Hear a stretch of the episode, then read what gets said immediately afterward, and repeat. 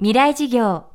この番組はオーケストレーティング・ア・ブライター・ワールド NEC がお送りします。未来授業木曜日。チャプター4未来事業。今週の講師は福島県会津若松市に本拠地を置く IT ベンチャー企業会津ジャパンの代表山寺淳さんです。会社の創業は1995年。当時20代の頃に起業をした山寺さんはインターネットが普及する前から現在に至るまで IT の最前線に立ち続けています。かつてと比べやりたいことがあれば簡単に起業できる時代。20代のうちに会社を起こすことについて実際に経験者である山寺さんにお話を伺いました。未来授業4時間目。テーマは起業はするなという親心。あのこれ今いろんなその企業系とかのセミナーに行くと必ず言うようにしてるんですけど若い人に向けたメッセージはあの日本で企業はやめとけってあの必ず言ってますね。あの絶対やんない方が起業しない方がいいって言ってます。でなんでかっていうと、まあ、日本ってこう失敗に非常にこう寛容じゃない国だと思っていてあのあんまり事業で失敗した人の2回目とかってあんま聞いたことないですし、まあ、あんまいい話聞かないですよね。でそれだけまあじゃあ例えば自分で会社やってもじゃああのそんなに自由になるかっていうとそんなこともないですし給料も下がりますし社会的な仕様もないんでじゃああのやるかって言ったら私は正直やめた方がいいなと思っていて起業家ってこう頼まれてなるもんじゃないですし起業したいっていう人は別にお金なくても勝手に始めると思うんですよ。であの起業やめろやんない方がいいっていうのはまあちょっとこれ愛の愛情表現なんですけども自分も若い時に、まあ、会社やんない方がいいよって人とやった方がいいよって人2人いたんですけどもやった方がいいよっていう人はあの大体そういう人ってあんまり、まあ、お金別にくれるわけでもないですしまあ口で言うのは誰でもやった方がいいって言った方が、まあ、嫌われないんでいいと思うんですけどやめた方がいいって人は私はその時何言ってんのと思ったんですけど私はその人より自分は絶対うまくやれると思っててその人のアドバイスガン無視して自分で起業するわけですよね。なんで本当にまあ私がいくら起業なんかやんない方がいいしない方がいいよって言ってもああなんだ俺こいつより絶対うまくやれると思う人だけが起業した方が絶対成功すると思うんで。インターネットが爆発的に普及したことでたった一人の小さな発明が翌日には世界中へ広がっていることも実際に起こりうる時代です信じられないスピードで日々技術が進化する中日本の若者はいかにして世界を舞台に戦っていけばいいのでしょうか？まあそもそもそのとりあえず証明しろと言いたいですね。あのまあ思いはみんなそういうふうに思っていて私もあの震災の前まで人生短いってずっと思っていて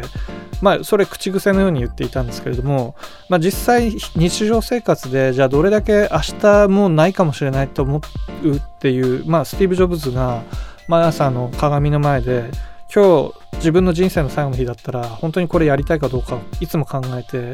うん、まあこれやらないと思ったらやらないようにしてたっていう話を聞いた時に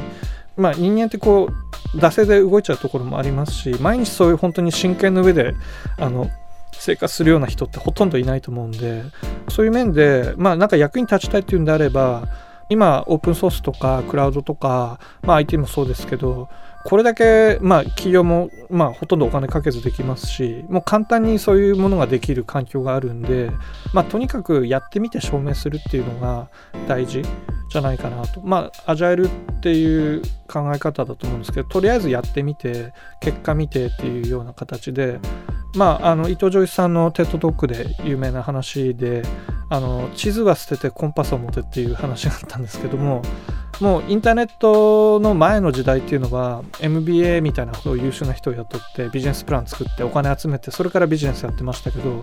今そのイノベーションのコストで基本的にほぼタダに近いというかほとんどゼロに近いコストになってるんでとにかくやってみてなんか面白そうだったらなんかあじゃあ MBA 入れてじゃあビジネスプラン作るか。でもいいですし、まあ、そういうふうに、まあ、とりあえずやってみるっていうのが一番大事だと思うんで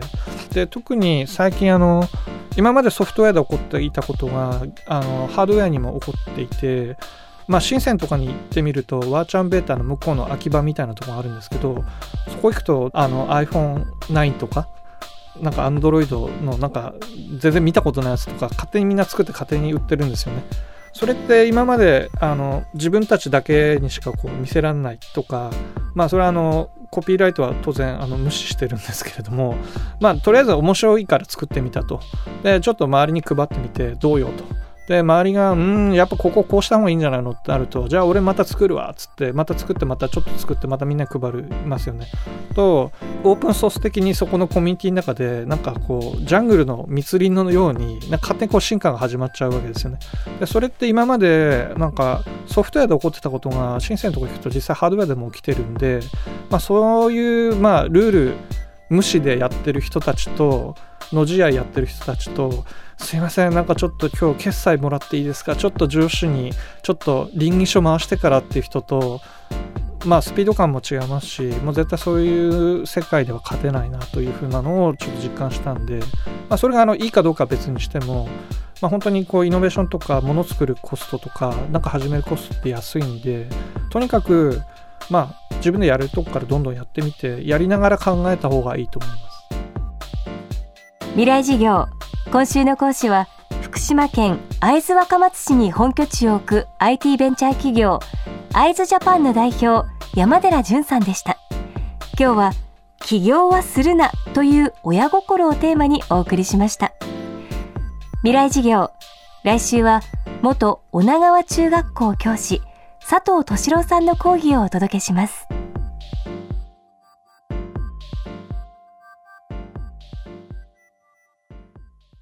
未来事業この番組はオーケストレーティング・ア・ブライター・ワールド NEC がお送りしました。